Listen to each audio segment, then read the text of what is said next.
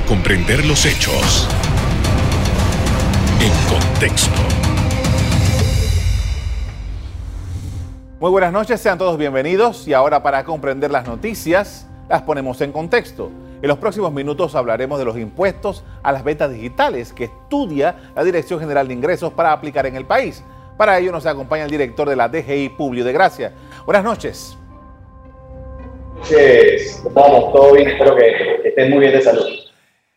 Muchas gracias igualmente. Eh, señor director, quisiéramos saber de qué se tratan estos estudios que está realizando, entiendo que con un organismo internacional, para ver la posibilidad de que en Panamá se grabe estas eh, ventas que se hacen a través del sistema de Internet. Sí, mira, actualmente nos encontramos participando en diferentes tipos de conversaciones porque creemos que hay que atender esto con mucha responsabilidad y también privilegiar el tema multilateral. Actualmente eh, la Asamblea Nacional de Diputados nos ha invitado a participar en una subcomisión donde se está discutiendo no solamente con la Dirección General de Ingresos, sino también con diferentes actores que atienden la economía digital. Vamos desde usuarios, consumidores, en fin, muchos actores y que nosotros como Dirección General de Ingresos hemos invitado a importantes plataformas eh, digitales como Facebook, Google, Amazon, entre otras, que están eh, organizados en una asociación latinoamericana de Internet la cual de alguna manera nos ha facilitado ese tipo de conversación para que Panamá pueda tener una legislación moderna y de alguna manera alineada con el debate en los organismos internacionales. Eh, señor director, para tener claro el panorama, en estos momentos en Panamá no se cobra ningún tipo de impuesto por transacciones a través del sistema de Internet. En estos momentos no se está cobrando, se está atendiendo eh, y, en, y en gran parte del mundo, te lo tengo que aclarar, no solamente en Panamá. Por eso, el, eh, el, foro global, principalmente en la OCDE, se encuentra debatiendo y conversando esto. Es más, en octubre de este año, el foro, eh, hay un foro internacional que va a estar atendiendo estos, estos retos, porque tampoco lo que quiere el mundo es entrar inmediatamente a atender estos temas individualmente, sino más bien atenderlo de una manera más multilateral, porque esto no se trata de una economía normal, ya que existen diferentes temas que se encuentran o, de alguna manera tenemos que atender, como ejemplo la ausencia de presencia física, dependencia de activos intangibles, posible complejidad en transacciones, dificultad de calificar activos, actividades y tipos de ingresos. No es fácil porque no es una sola economía digital, son diferentes tipos de, de, de economía, eh, podría decirse, por, para darle un ejemplo a los amigos que nos están viendo, una publicidad en Internet no tiene que ver con descargar una, una, una, música o descargar una película o bien comprar un artículo a través de eh, utilizando las nuevas tecnologías. Eh, justamente esa era mi siguiente pregunta, señor director, porque quería hacer la clasificación, porque eh, cuando esto se ha estado publicando, la información en, en los diarios y tal, la idea que tenemos o la idea que ha quedado es que si yo compro un artículo, digamos, en Amazon, y ese artículo ahora en este momento no paga ITBMS, paga el arancel y tal que corresponde de acuerdo con la ley panameña, pero no paga ITBMS. Pero, ¿qué pasa? Ahí te, quiero, hacer pequeño, y, es parte del reto, y, es lo que estamos trabajando en una mesa técnica con la autoridad de aduanas también, para, para de alguna manera tener esa capacidad de que esos, esas compras que se realizan a nivel, eh, utilizando estas plataformas, que regularmente la mayoría se hacen en el hermano país de los Estados Unidos, cuando entren a Panamá cumplan por lo menos con lo que establece actualmente el Código Fiscal. Luego, posteriormente, viene el reto de, de grabar, por ejemplo, esa compra eh, como un impuesto indirecto. Por ejemplo, la tarjeta de crédito, si se le va a cobrar o no un impuesto. Entonces, estamos en, en, un debate, porque a veces puede considerarse si, si es un nuevo o no es un nuevo impuesto en algunas instancias no es un nuevo impuesto, sino más bien lo que se está discutiendo actualmente es cómo grabar ese tipo de economía, porque tampoco es justo de alguna manera discriminar una economía con una economía digital, cuando regularmente el mundo está eh, avanzando o utilizando principalmente el comercio, las plataformas tecnológicas. Eh, para el caso de Panamá, señor director, habría que, bueno, me imagino que parte de la, del, estudio que se está haciendo es que habría que revisar todos estos las largas listas que ustedes tienen de, eh, impuestos. y productos que van con determinados impuestos porque hay una variedad. Y bueno, esa es una discusión diferente. Pero el tema aquí, por ejemplo, si yo tengo un contrato con eh, iTunes y yo bajo música de iTunes y yo la compro, que me vale 99 centavos, un dólar 29, eso yo lo descargo directamente con mi tarjeta de crédito, pero no pago impuestos en Panamá. ¿Ese tipo de operaciones eventualmente podría estar siendo tasada en Panamá? Eventualmente sí. Eh, y, probablemente el que nos está viendo y que, oh, otro impuesto. No, sino que realmente es como actualmente, por ejemplo, este, este, canal de televisión solamente lo pueden estar viendo los que están en cable onda. Y cable onda, por medio de, su, de la empresa eh, eh, a la cual está asociada o forma parte, el que, el que consume este programa está pagando un impuesto de ITBMS y SC. Entonces, más o menos lo que queremos es crear una justicia tributaria, que todo aquel que participa dentro de la economía pueda contribuir. Y ese es el reto que tenemos. El, reto que tenemos, mejor dicho, es cómo lo vamos a hacer considerando que las medidas tributarias también tienen que estar amarradas o, ir de la mano con, este, con esta nueva economía, con esta nueva realidad y probablemente durante muchos años hemos estado atrasados y este tsunami que nos ha caído con la pandemia también ha traído este reto de la economía digital para atenderla más rápidamente. Eh, en, los estudios que se están haciendo, se contempla prever más o menos el cálculo de cuánto el Estado panameño está dejando de percibir por estas operaciones. Eh, al final, eh, lo que quiero, no, no, quiero hablar de un número, porque y, utilizo las palabras que utilizó eh, Pascal Saint-Amás, que es uno de los líderes de la OCDE. El tema de la economía digital no es una receta mágica para poder atender o, recibir los impuestos que hemos dejado, o la recaudación que hemos dejado de tener durante, durante la pandemia.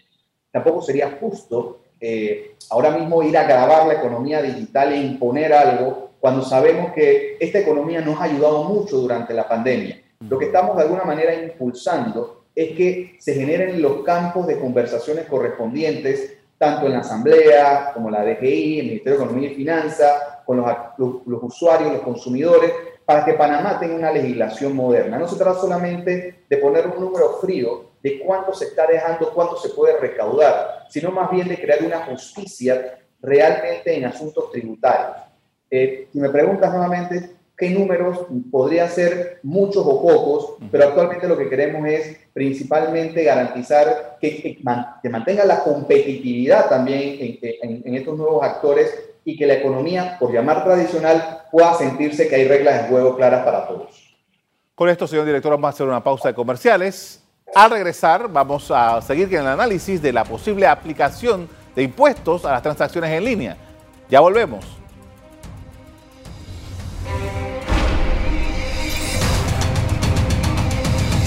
Estamos de regreso con el director de la Dirección General de Ingresos Públicos de Gracia, evaluando los estudios para el establecimiento posible de ITBMS en las ventas online. Señor director, y usted lo mencionó y quisiera que en este momento nos profundizara un poco más acerca de eh, cuál es el papel de la OCDE en esto que se está estudiando.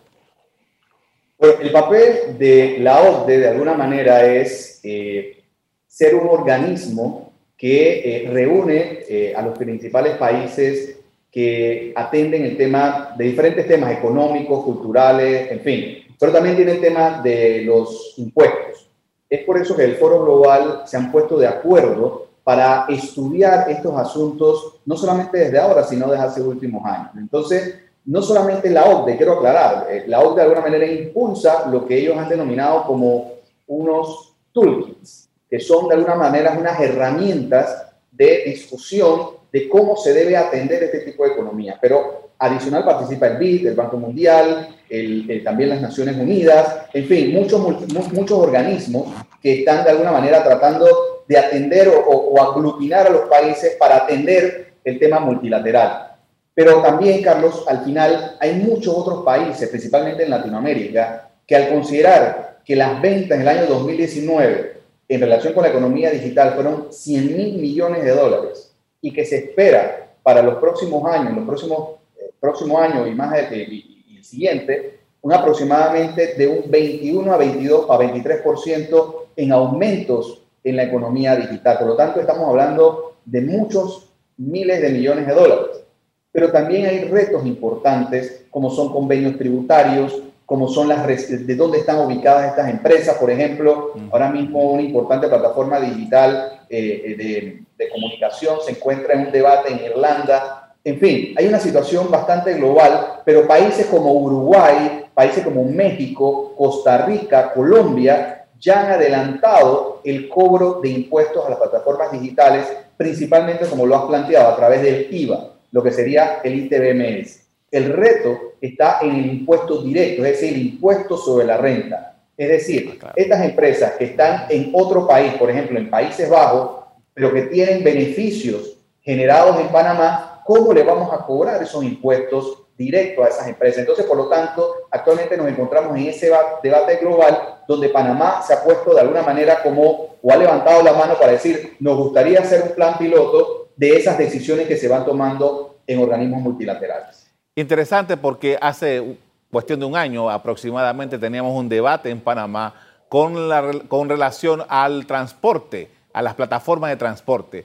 Y uno de los temas era precisamente ese, de que estas eran plataformas de transporte que no estaban ubicadas, su razón social, por así decirlo, en Panamá y que entonces cómo Panamá podría aplicarles impuestos a estas, a estas empresas. Estamos hablando de que ese tipo de negocio también entraría dentro de esta normativa.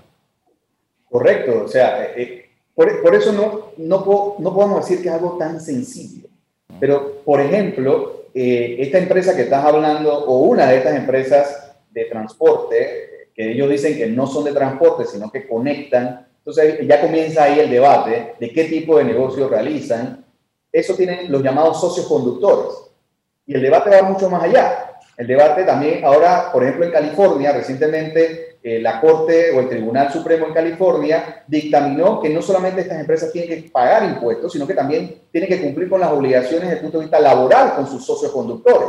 Entonces estamos ahora mismo en una situación bastante gris, por llamarlo así, no tan claro, donde la economía digital comienza a ser parte de la economía y probablemente dentro de 20, 25 años, probablemente va a ser la mayoría de nuestra economía y que de alguna manera el derecho tiene que atender. Muchas veces los abogados vemos o, analizamos el tema de que a veces el hecho social está por, por delante del derecho, por lo tanto los abogados, los que hacen leyes, en este caso la Asamblea Nacional de Diputados, tienen que atender ese hecho social que definitivamente está marcando nuestra realidad, no solamente el punto de la recaudación de impuestos, sino en materia de salud, en materia relacionada con eh, eh, eh, laboral, por ejemplo, y, simplemente como una anécdota, recientemente yo recibí de parte de la Asociación de Restaurantes de Panamá una solicitud donde nos dicen, oye, hay plataformas en Panamá a través de redes sociales que están vendiendo alimentos, pero actualmente ellos no tienen ni, ni permisos sanitarios, no tienen ni permisos municipales, no tienen ni avisos de operaciones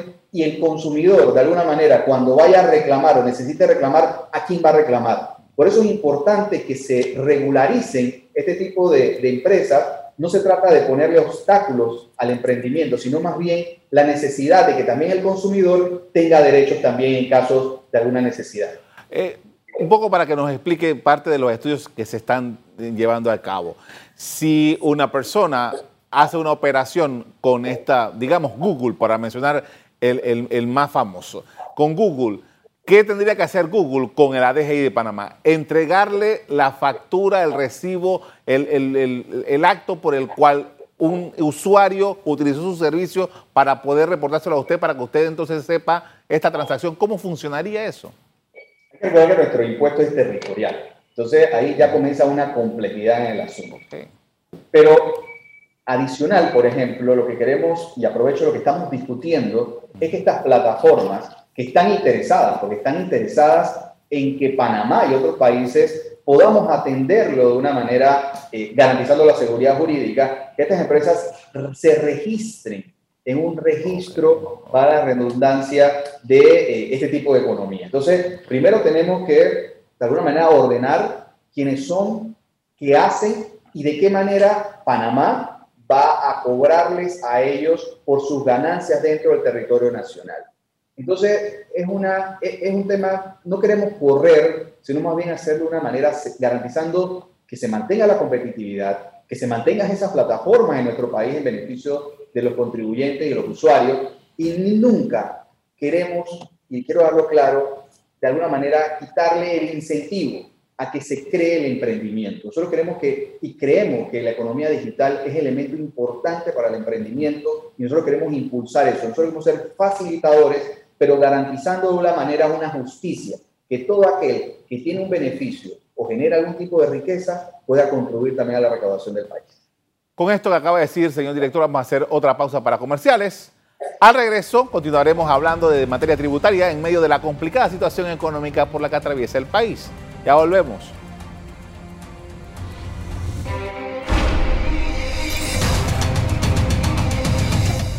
En la parte final estamos de regreso con el director general de Ingresos, Publio de Gracia, conversando sobre el estado de situación de los ingresos del país en medio de la situación provocada por el coronavirus. Señor director, eh, no puedo hacer esta conversación con usted sin preguntarle cómo anda la situación. La recaudación sabemos que ha tenido serios problemas en este año 2020. Hubo un informe hace unos cuantas semanas que hablaba de una diferencia de 1.300 y pico millones de dólares. ¿En qué estado nos encontramos? Bueno, mira, recientemente el último informe del Departamento de Estudios Tributarios del mes de agosto marcaba una tendencia importante, en, de alguna manera, por llamarlo así, en, que se ha contenido un poco la caída de la recaudación. Eh, y eso quiero aprovechar agradecerle a los contribuyentes que han podido cumplir con sus obligaciones tributarias, porque si no, esto sería eh, mucho peor. Y, y, realmente hay personas que voluntariamente han sido cumpliendo con esas obligaciones tributarias. Contra presupuesto tenemos aproximado de 34% en negativo de lo presupuestado para el año 2020 en comparación al año 2019 en un 32%. En agosto, por alguna manera tuvimos resultados parecidos al mes de marzo, es decir, y recordar que el mes de marzo comenzó la pandemia y poco a poco fueron cerrándose actividades. Y eso tiene, tiene mucho que ver a nuestro análisis es con esas llamadas reaperturas de la economía que nuevamente han tenido la posibilidad de generar algún tipo de actividad. Esperamos en el mes de septiembre números importantes, ya que el 30 de septiembre es el, vencimiento de la estimada que extendimos para el mes de septiembre, así que esperamos que mejoremos un poco la recaudación y adicional también eh, recordarte a los amigos televidentes que se encuentran vigentes la ley de pronto pago, que aquellos contribuyentes que puedan cumplir con sus obligaciones al 100% tendrán un 10% de, de, descuento del impuesto a pagar, impuesto sobre la renta, impuesto complementario, impuesto de inmueble, aviso de operación. Aquellos que no puedan cumplir con sus obligaciones, pagando el 25%, van a tener también la posibilidad de llegar a acuerdos con la administración tributaria que, da, que, que extienden hasta abril del año 2021. Y adicional, como anteriormente en otros programas hemos hablado y te agradezco siempre esta posibilidad, extendimos la amnistía tributaria, es decir, esos tributos, obligaciones tributarias que el contribuyente tenía y no pudo cumplir al 29 de febrero del año 2020 hacia atrás, la extensión de la amnistía tributaria ya es ley de la República, está vigente, pueden aprovecharlo a través del sistema ITAX 2 y pueden llegar a acuerdos tributarios con la administración tributaria hasta diciembre del año 2021. Es decir, que si antes de diciembre de este año llegas a acuerdos con la administración tributaria, podemos dar un acuerdo que puedes pagar hasta diciembre del año 2021. Así que hemos abierto opciones para que podamos mejorar la recaudación, pero siempre reconociendo y siendo muy empáticos con la situación que vive todo el país. Precisamente, eh, señor director, ¿existe alguna coordinación, existe, existe algún elemento de que ustedes puedan corroborar de que las empresas eh, que han cerrado, las empresas que han reabierto, si se han reabierto en su totalidad, se han eh, reabierto parcialmente. Esa información que entiendo que de algún modo la maneja comercio y la maneja también Ministerio de Trabajo, eh, se puede verificar para los efectos de lo que ustedes tienen que hacer.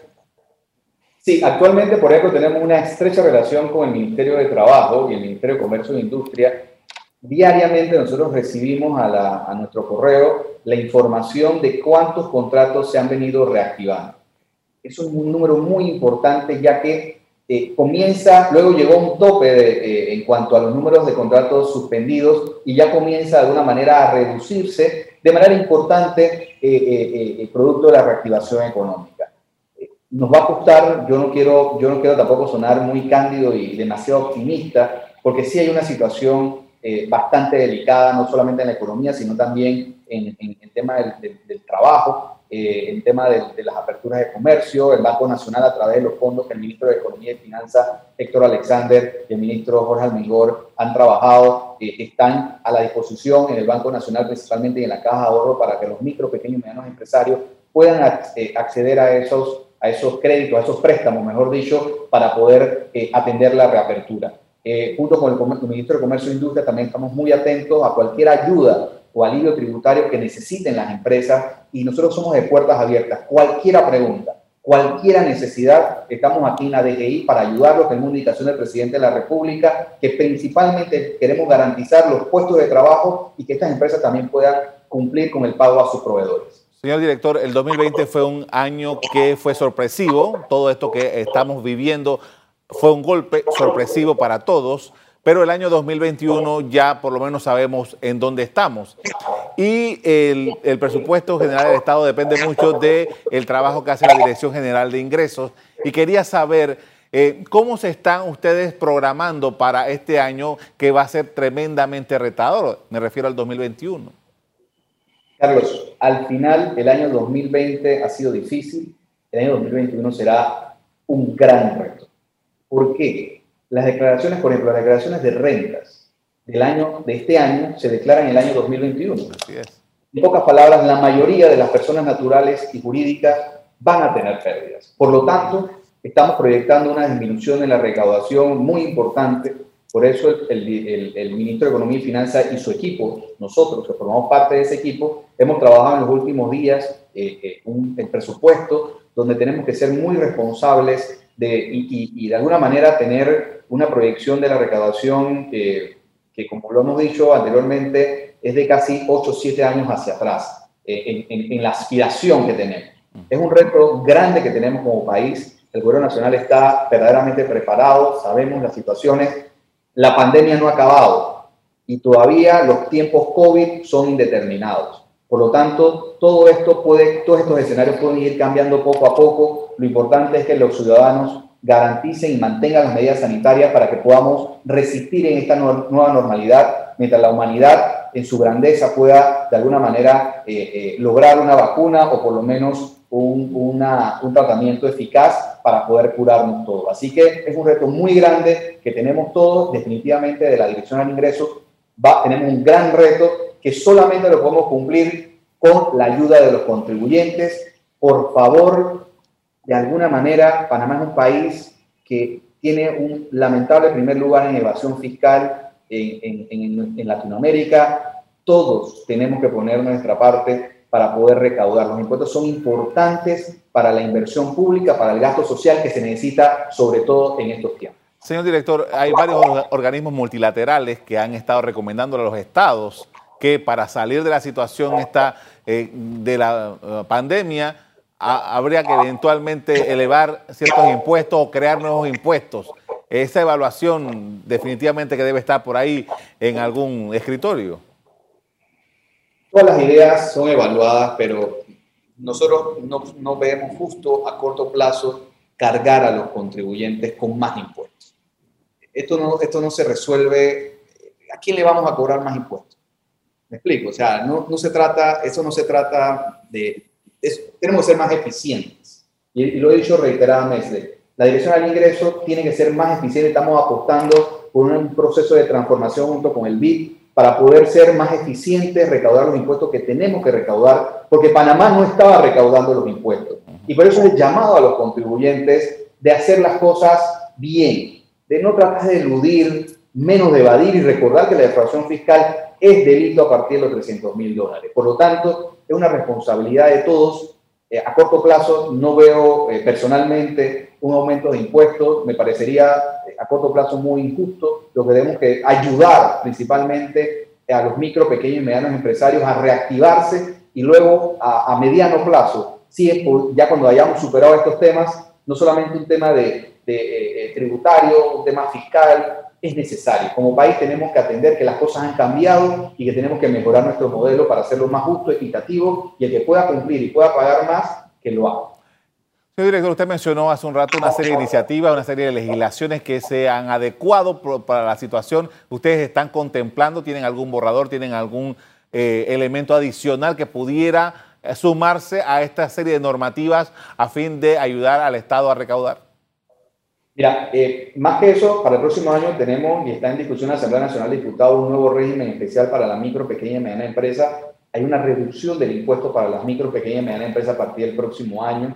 También estamos con organismos principalmente multilaterales como el Banco Mundial, el BIC y también con el CIA trabajando diferentes modelos. Estamos apostando mucho a la factura electrónica el próximo año. Eso va de alguna manera a ayudar a tener una trazabilidad de esa compra que cuando el consumidor paga por un, por un, un, producto, ese ITBMS, por ejemplo, sea realmente declarado. Actualmente las máquinas fiscales no transmiten la información a la Dirección del Ingreso, lo que provoca de alguna manera una fiscalización eh, eh, muy difícil, por lo que estamos apostando a la tecnología, a la trazabilidad, a tener matrices de riesgo. Lo que queremos es legar una administración tributaria digital, verdaderamente facilitadora para el contribuyente. Y reitero, el tema no es tanto cuántos impuestos más tengamos, sino la capacidad y la eficiencia de la Dirección General de Ingreso para poder cobrar, captar, fiscalizar esa recaudación o esos tributos que tienen que cumplir los contribuyentes.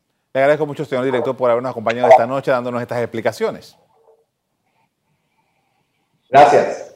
Bien, la recaudación de los ingresos tributarios acumulados hasta agosto de 2020 fue de 2.332 millones de dólares, mostrando una disminución de 1.087 millones en comparación con lo recaudado en el mismo periodo del año 2019.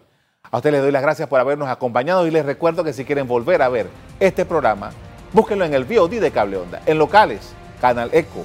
Me despido invitándolos a que continúen disfrutando de nuestra programación. Buenas noches.